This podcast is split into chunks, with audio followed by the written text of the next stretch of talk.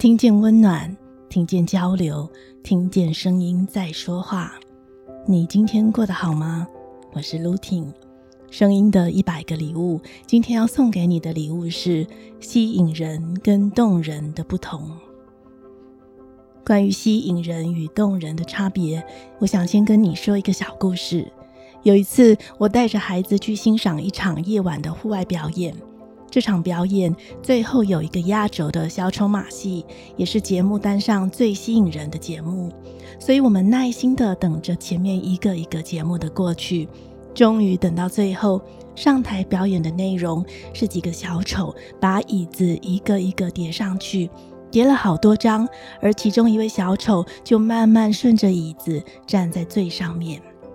我不太确定现场的观众们内心的反应，不过至少我是很失望的，因为这样类似的表演，我与孩子曾经在一个度假村看了两次，也许惊喜的感觉被用完了，所以我只能问问自己，为什么这一次我没有办法被这样的表演吸引？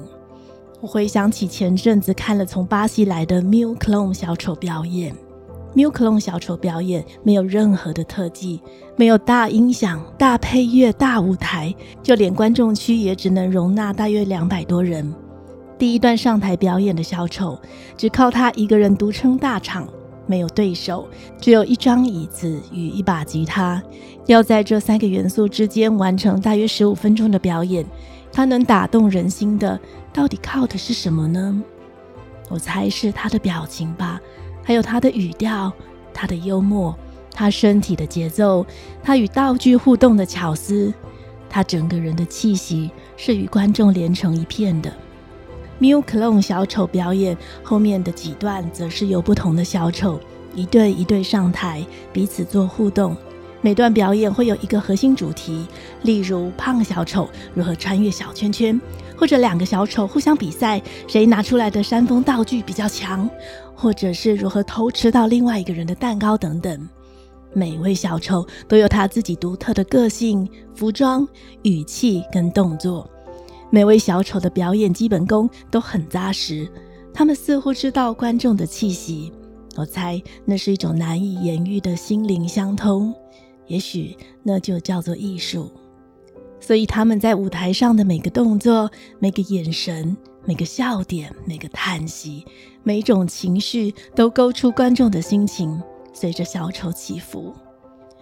由于之前的巴西小丑表演实在太过精彩了，所以我对于这个晚上的户外表演期望值拉得很高，忘了这只是一场免费的户外表演。这个晚上的椅子堆高表演，小丑们使用了许多特技。我试着去猜想，台上的小丑们想传达给观众的是什么感觉。我发现他们的每个动作、每个眼神、每个向观众讨掌声的姿势，都似乎在大声地吼着说：“看看我有多厉害！”想到这里，我真的吓了一跳。原来这个“看看我有多厉害”只能吸引到观众的眼睛，却没有办法打动人心。而之前那场巴西小丑们呢？他们传达的则是小丑主角遇到了困境，然后努力试了各种好笑的方法，一次一次的重复尝试着。每一次的方法都有一些搞笑的差异，这有一点像是我在摄影语言里面学过的渐层 （gradation），也就是层次感。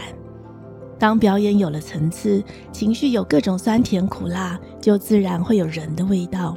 那是一种细微的感同身受，于是也就动人了。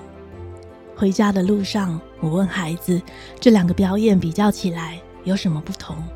他说：“只会想再看巴西小丑表演，至于今晚的这个表演就不想再看了。原因呢？”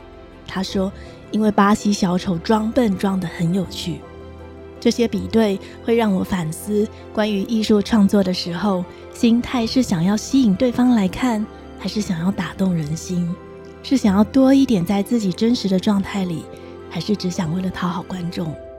技术与艺术的差距，工匠与大师的差异，这些反思会让我自己在创作的时候多一些警惕。声音的一百个礼物，今天与你的分享就到这里。如果你喜欢我们的内容，欢迎你踊跃赞助我们的节目，赞助的链接我会放在节目的描述栏位里。感谢你的收听，我们下次再见。